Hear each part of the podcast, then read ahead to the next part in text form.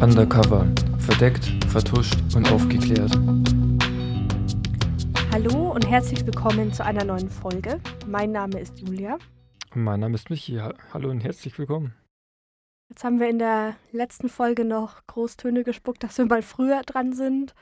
Ja, jetzt sind wir Lüge, bei der Fake News, Aufnahme Lügenpresse, Lügenpresse. und sind dann doch wieder ein bisschen spät dran. Das heißt, wenn die Folge ein bisschen später online geht als sonst, wollen wir uns dafür entschuldigen. Ich muss sagen, es war meine Schuld. Ja, aber Ja. du hast ja auch viel zu tun, deswegen hat sich einfach nicht früher ergeben, aber jetzt sind wir am Also, Start. Unsere Standardbegrüßung. Du sagst Hallo, ich stelle mich vor und dann entschuldigen wir uns dafür, dass wir so eine stressige Woche hatten und auch diese Woche war wieder so. Aber ich würde sagen, wir schnacken nicht lange, sondern starten gleich. Oder möchtest du noch irgendwas an unsere Zuschauer, Zuhörer richten? Nee, ich würde sagen, wir fangen an. Genau, und in den letzten beiden Folgen, kann ich euch noch empfehlen, über Klaus Fuchs und das Manhattan Project, habe ich ja die Kernwaffenentwicklung in der USA ja so ein bisschen überstrichen. Und heute kommt zur Abwechslung mal eine andere Mission. Und ich muss sagen, hier war die Recherche fast einer der schwersten. Es soll um das Programm MK Ultra der CIA gehen, das von 1953 bis 1964 ging. Und es hatte das Ziel, Methoden zu entwickeln, um den Verstand der Menschen zu manipulieren und auszulesen. Das Ganze klingt jetzt wie eine wahnsinnige Verschwörungstheorie. Und auch Menschen, die an solche Theorien glauben, nutzen diese CIA-Operation, um erfundene Geschichten als Wahrheit erscheinen zu lassen. Darum ist es wirklich sehr schwer, korrekte und geprüfte Informationen zu erhalten. Und ich habe versucht, nur Informationen, welche aus den offiziellen Untersuchungsausschüssen kamen, zu integrieren. Also wenn euch dafür weiter interessiert und ein bisschen googelt, passt ja auf. Da kommt wirklich viel Unsinn des Internets zutage. Und wir wissen, das Internet besteht zum Großteil aus Blödsinn. Aber nun zu MK Ultra. Der Start des Programms war der 13. April 1953 und wurde auf Order des damaligen CIA-Chefs Alan Welch Dulles umgesetzt. Jetzt möchte ich noch kurz was zu diesem Dulles sagen. Dulles wurde 1893 in einer angesehenen Diplomatenfamilie geboren. Er arbeitete nach dem Studium in Botschaften der USA, unter anderem in Österreich und der Schweiz. Und während des Zweiten Weltkriegs arbeitete er im US-Auslandsgeheimdienst Office of Strategic Services. Zu diesem Zeitpunkt gab es die CIA, die ausgesprochen übrigens Central Intelligence Agency heißt, noch nicht. 1953 wurde er dann von Eisenhower, der war zu der Zeit ein Präsident, als Chef der relativ jungen CIA eingesetzt. Soweit zur Person Dulles. Die 50er Jahre waren die Zeit des Aufstiegs der deutschen Wirtschaft und global ist einiges passiert. Darum finde ich es wichtig, noch kurz den historischen Kontext anzuschneiden.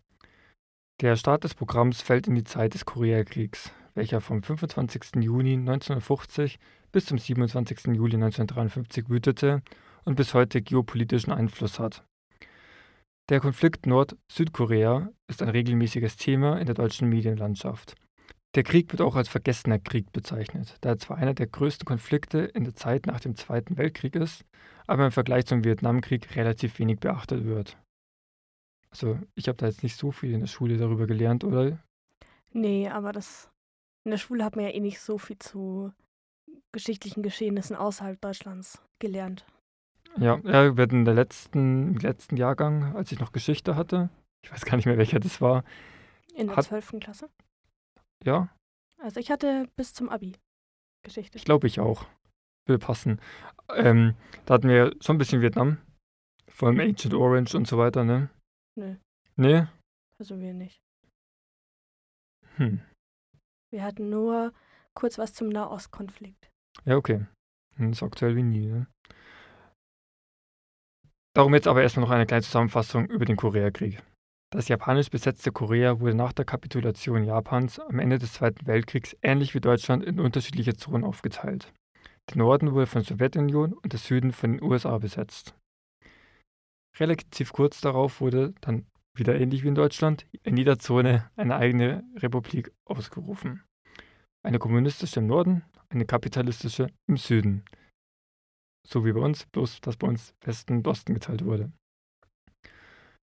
Am 25. Juni 1950 startete der Norden dann eine Invasion in den Süden, um eine Wiedervereinigung zu erreichen.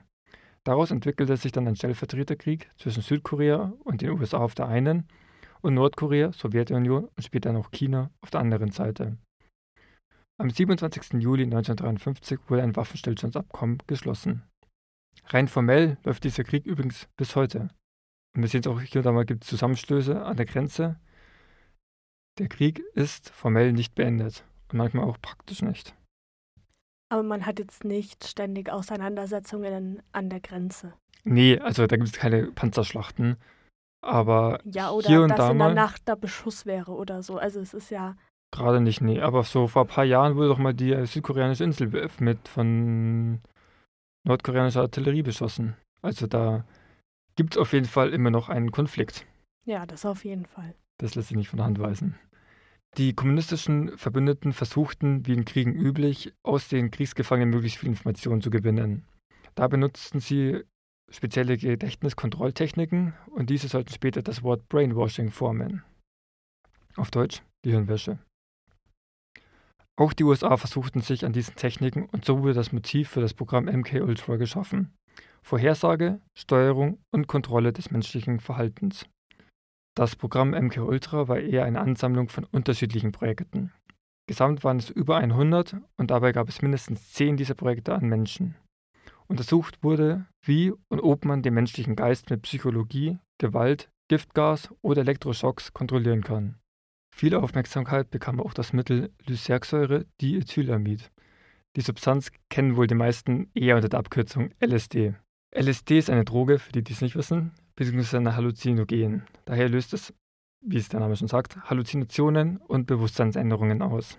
Entdeckt wurde diese Substanz 1938 und wurde als Unterstützung von Psychologen verkauft, damit sich diese in ihre Patienten hineinversetzen können. Das ist ganz schön krank. Das ist echt krass, wenn man überlegt, dass es echt eine harte Droge ist. So hart ist sie übrigens gar nicht. Also laut dem Betäubungsmittelgesetz ist es eine Droge, ja. Und sie kann psychische Störungen verursachen. Aber eine tödliche Überdosis ist noch nicht bekannt. Nee, ich meinte jetzt eigentlich auch nicht unbedingt, dass die. Also ich glaube, es ist halt gefährlich, weil sie Halluzinationen hervorruft. Ja. Ähm, ist es gefährlich, was die Person, die die Drogen eingenommen hat, macht. Also Ja. zum einen gefährlich für Mitmenschen und gefährlich auch für die Person selber. Das schon. Aber das Abhängigkeitspotenzial ist geringer wie bei Nikotin. Und die tödliche Überdosis, wie gesagt, wurde noch nicht gefunden. Aber du meinst vermutlich, dass im Drogenrausch man natürlich nicht nur die Kontrolle, den klaren Verstand über sich hat. Genau, also ich meine, das hat man ja bei den meisten Drogen nicht, aber da glaube ich, ist man schon sehr vernebelt. Weil man Absolut. einfach Sachen sieht, die nicht da sind. Also Smarties sind es keine. Da hast du auf jeden Ja, Fall das recht. sind andere Drogen auch nicht. Das Genau, ist ja das, was ich eben. meine. Aber ich glaube, es ist sehr gefährlich, weil du Sachen siehst, die nicht da sind. Unter anderem, ja. Das kann vor auftreten. Ja. Aber es stellt sich natürlich die Frage, wir haben jetzt einen Stoff, der das Bewusstsein manipuliert. Ziel erreicht? Nicht ganz, weil zwar konnte mit LSD das Bewusstsein mindestens, mindestens temporär verändert werden, aber eine aktive Beeinflussung war noch Untersuchungsgegenstand. Also man konnte natürlich nicht praktisch konkret die Person dann in eine Richtung bringen. Also man konnte halt nicht sagen, was die jetzt sozusagen, also man konnte nicht beeinflussen, was, was das Bewusstsein jetzt wahrnimmt oder Genau. Also in welcher Situation sich das Bewusstsein sozusagen befindet, sondern es hat sich halt einfach verselbstständigt. wie ein Rauschzustand halt so typischerweise ist, ist er halt unkontrolliert. Ja. Und naja, Menschen auf einem Trip sagen jetzt nicht unbedingt die Wahrheit, ne? Also, wenn du gesichert Informationen erhalten möchtest, dann solltest du vielleicht keine Leute, die gerade voll auf Rausch sind, voll fertig sind, befragen. Ja, nicht ohne Grund sind ja oft ähm, Straftaten, die unter Drogeneinfluss passiert sind, bist du ja meistens nicht voll zurechnungsfähig. Übrigens ist auch ein Grund, warum du bei einem Polizeiverhören rauchen darfst. Ja, genau, du darfst nicht verbieten, dass die Leute sozusagen ihr Suchtmittel konsumieren. Genau, weil das weil, ja. sozusagen die, Ja, weil das natürlich auch eine Drucksituation dann schafft. Der sagt, okay, ich brauche jetzt unbedingt eine Zigarette. Ich sage jetzt einfach, dass ich es war, fertig aus. ja, Und genau. Genau. Gut, kommen wir zurück zu MK Ultra. Ähm, einige Versuche waren aber trotzdem erfolgreich. Also halluzinierende Folteropfer waren sowohl psychisch als auch physisch deutlich leichter und mit weniger Spuren zu brechen und hielten ihr Schweigen weniger lange durch. Was natürlich rauskommt, wie gesagt, ist fragwürdig. Wie geheim war MK Ultra? Hm, gar nicht mal so. Über 40 Universitäten und zahlreiche Kliniken beteiligten sich an den Versuchen, welche auch an Menschen durchgeführt wurden. Und deren Einwilligung dazu war, das war ganz vorsichtig ausgedrückt, mehr als fragwürdig. Haben die dann in den Experimenten den Leuten LSD verabreicht und Ja. dann geschaut, was passiert, oder? Ja, genau. Okay. Trotzdem waren all diese Versuche relativ ernüchtert. Zwar kann Folter auf den verschiedensten Ebenen und Methoden den Zugang zu Informationen erleichtern, aber ein Wahrheitsserum gibt es trotzdem nicht. Die Versuche wurden aber im sogenannten Kubark Manual zusammengefasst. Dieses geheime Buch sammelte unterschiedliche Verhör- und Foltermethoden und diente in Teilen auch als Grundlage für die Foltermethoden im Gefangenenlager Guantanamo. Erst in den 70er Jahren, also circa zehn Jahre nach Projektende, kamen die Forschungen ans Licht. Der US-Kongress startete eine Reihe von Untersuchungsausschüssen, deren Arbeit aber ziemlich schwer war. Zum einen sind Geheimdienstmitarbeiter nicht unbedingt dafür bekannt, breitwillig Informationen zu erzählen, und zum anderen wurde die Mehrheit der gesammelten Daten und Protokolle 1972 von der CIA vernichtet. Einige Dokumente sind jedoch aufgetaucht. Falls ihr also einmal in solche Versuchsanordnungen hineinlesen wollt, solltet ihr uns auf Instagram folgen. Dort werden wir, wie nach jeder Folge, in den nächsten beiden Wochen Begleitmaterial hochladen. Unser Profil heißt Undercover-Podcast. Genau. Großartige Konsequenzen gab es für die CIA übrigens nicht. Verwunderung? Nein. Doch. Nee, ich finde es auch gerade schwierig einzuschätzen, wie die Experimente genau ausgesehen haben. Ja, vielleicht bekommst du später einen kleinen Eindruck. Mhm. Hier könnte die Folge eigentlich zu Ende sein, aber das Programm hatte nicht nur während seines Bestehens tödliche Auswirkungen, sondern vermutlich auch darüber hinaus. Und jetzt wird es ein bisschen spekulativ und ich würde euch bitten, die Folgerung, die ich euch jetzt gleich erzähle, mit etwas Abstand zu betrachten. Am 4. Mai 1998 wurde Theodor Kaczynski festgenommen. Er ist besser bekannt als der Unabomber und das spätere Gerichtsverfahren bewies, dass er seit ca. 20 Jahren mehrere Briefbomben, insgesamt 16, an Personen in der gesamten USA schickte. Er galt als mathematischer Genie, aber seine Taten verletzten viele Menschen sehr schwer und tötete einige. Er schrieb ein sehr wirres Manifest, in welchem er seine Taten mit der postindustriellen Lebensweise der Gesellschaft zu rechtfertigen versuchte. Was hat jetzt diese gefährliche Irre mit MK Ultra zu tun? Ja, Tipp? Achso, mein Tipp wäre jetzt gewesen, dass er vielleicht mal ein Vers Versuchskaninchen war. Korrekt. Als 17-jähriger Mann nahm er an einer Persönlichkeitsstudie des Harvard-Professors Murray teil. Dabei wurde er über drei Jahre lang insgesamt 200 Stunden in künstlicher Situation erniedrigt und verhört. Es gibt auch eine allerdings sehr umstrittene Vermutung, dass ihm LSD verabreicht wurde. Diese Studie steht im erhärteten Verdacht, Teil vom MK-Ultra gewesen zu sein. Er selbst bezeichnet die Versuche aber als nicht sehr prägend. Wie weit man das jetzt natürlich sagen kann von einem wahnsinnigen. Ähm, Vor allem kann ich mir nicht vorstellen, wie viele Stunden waren das? 200. Korrekt. Also wenn man sich 200 Stunden lang äh, erniedrigen lässt und irgendwie in einer wirklich krassen Verhörsituation ist, kann ich mir nicht vorstellen, dass das einen überhaupt nicht prägt. Also klar, ich glaube, die Mhm. Leute können unterschiedlich gut dann damit umgehen im Nachhinein, aber ich glaube schon, dass das jeden prägen würde. Vor allem musst du sagen, diese 200 Stunden, das war jetzt kein Spaßverhör, sondern es Ja, war von ich ja, Psychologen war gezielt, um dich fertig zu machen. genau. Also du wurdest da ja einfach platt gemacht von denen eigentlich. Also, Vermutlich, ja. Ähm, deswegen kann ich mir nicht vorstellen, dass es ihn in keinster Weise geprägt hat. Kann ich mir auch nicht vorstellen. Und nachdem, also wir wissen es jetzt natürlich nicht, und wir haben uns jetzt auch nicht mit dem Fall eingehend beschäftigt, aber ich kann mir schon vorstellen, dass das ähm, Schäden hinterlassen hat. Vor allem hat er auch ein Motiv, das so zu behaupten.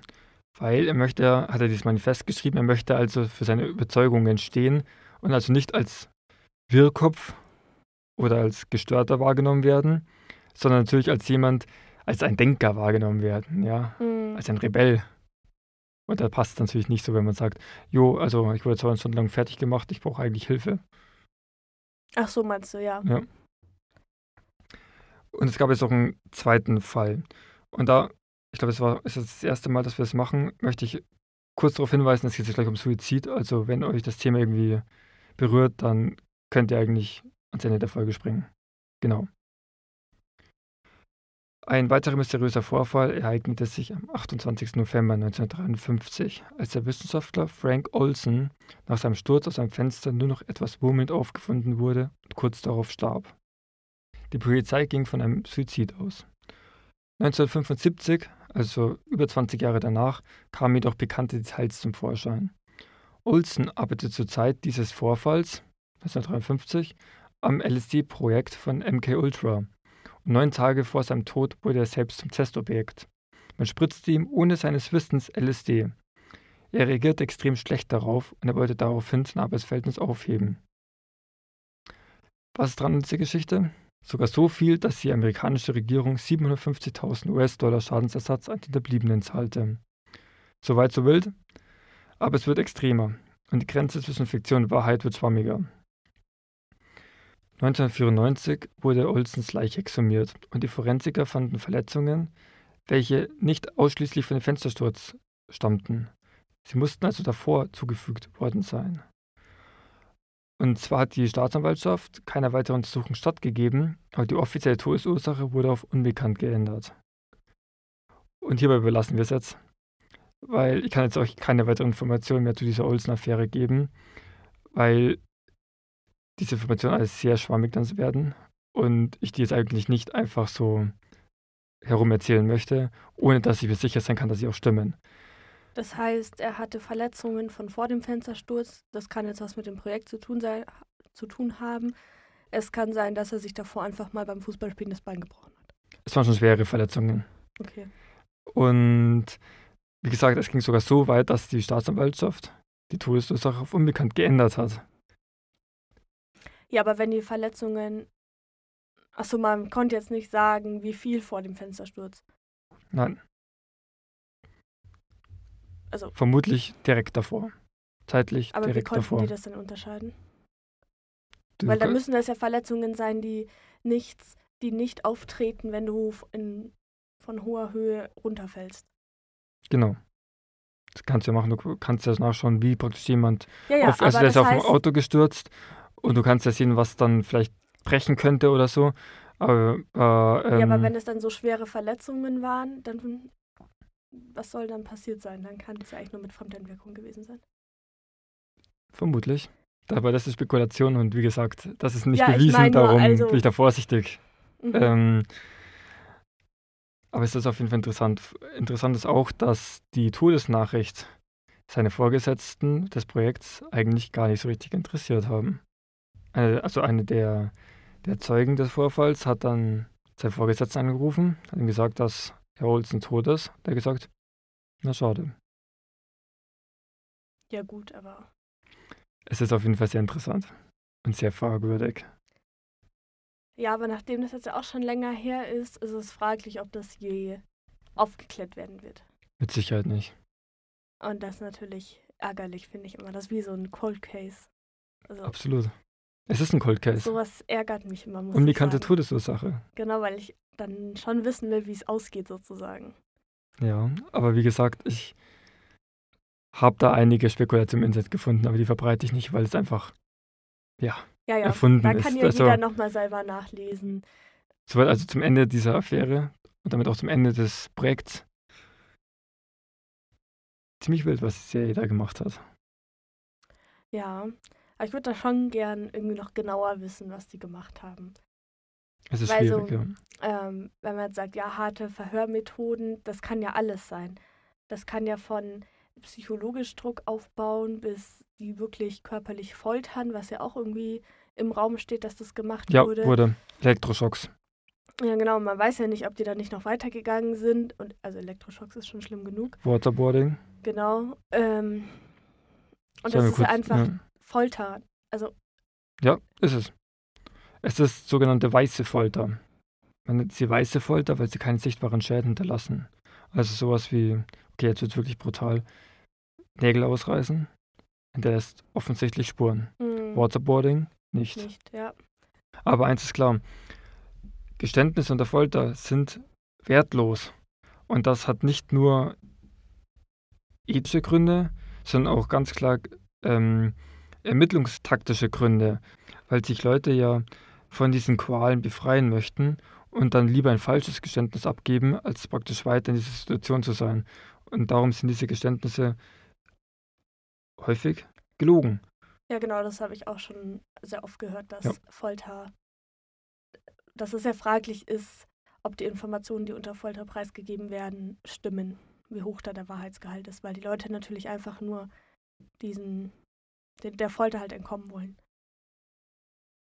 Aber sehr krass einfach, wenn man sagt, die haben da die eigenen Bürger und auch wenn es Leute vielleicht aus dem Gefängnis waren, es ist ja trotzdem, also die haben ja trotzdem Menschenrechte und es sind trotzdem Menschen. Auf jeden Ähm, Fall. Oder auch mit dem einen Mitarbeiter, äh, dem ja wahrscheinlich LSD einfach so gespritzt wurde. Das muss man sich mal vorstellen. Das der- ist sogar ziemlich sicher. Also das ist eine der Okay. sichere, sehr, eher sicheren ähm, Dinge an dieser ganzen Affäre. Ja, und das muss man sich mal vorstellen. Das war ja nicht so, dass er gesagt hat, okay, ähm, er ist da so in diesem Projekt drinnen, er möchte das an sich selber auch testen, sondern das wurde einfach gemacht. Vor allem, der hat mega schlecht darauf reagiert. Und er wurde dann nicht zum Psychiater geschickt, sondern zum Allergologen. Mhm. Ja, nee, das finde ich, ja, das ist halt noch on top, aber einfach schon allein die Tatsache, dass man das gemacht hat. Mhm. Also, Und dass er dann am letzten Tag seiner Arbeit stirbt. ja, obwohl ich Sehr mich fragwürdig. frage, Gibt auch tausend andere plausible Erklärungen dafür, muss man auch ja, sagen. natürlich, weil man muss sich auch fragen, was wäre der Grund, ihn loszuwerden? Dass er an die Medien geht. Aber das hätte er auch davor machen können, als er dann noch gearbeitet hat. Ja, aber dann ging es ihm richtig schlecht. Er wollte den Dienst quittieren. Er war also praktisch ein Aussteiger aus diesem Projekt. Jemand, der das Projekt verlässt, mit schlechten Erfahrungen. Ja, die, ja, die Frage Und ist, heikle die Informationen. Medien das geglaubt? Ja, Das es ist immer die halt Frage. alles Spekulation. Es ist man Spekulation. nicht. Reinste Spekulation, ja. Ja, aber es gibt ja ganz viele Verschwörungstheorien um MK Ultra. Also da habe ich ja ganz Ja. krasse Sachen gehört mit. Nee, ja. Äh, krasse Sachen. Aber viel davon ist auch wirklich Blödsinn. Also da wurde dann nicht mal ein Fakt teilweise reingeschrieben, der wirklich passt. Also die sind schon teilweise sehr unplausibel. Und wie immer. Ja. Es ist halt Geheimdienstsache und da Ja. ist halt einfach nicht so viel bekannt und dann gibt es natürlich viel Interpretationsspielraum. Nee, dann danke schön, dass du uns MK Ultra heute vorgestellt hast. War hoffentlich interessant. Ja, obwohl ich jetzt gefühlt noch mehr Fragen habe als Hab ich auch. Habe ich auch. Ich bin mir ziemlich sicher, dass es dem Kongress genauso ging. Wahrscheinlich. Vielleicht waren die auch froh, dass sie keine Antworten bekommen haben. Das kann auch gut sein, ja. Naja, dann hören wir uns in zwei Wochen wieder. Bis dahin bleibt gesund und ich hoffe, das Wetter wird wieder schöner. Oh ja. Obwohl es eigentlich okay ist. Naja, es regnet viel. Äh, Ich Und es sitze ist schon jetzt, Mitte, Ende Mai. Also, ich sitz in letzter Zeit eh nur drin, also von daher kann es auch. ja, aber Sonne macht auch bessere Laune. Ja. Das stimmt, hast du recht. Dann in zwei Wochen wieder mit einer Folge von Julia. Macht's gut und bis dann. Ciao. Ciao, Servus.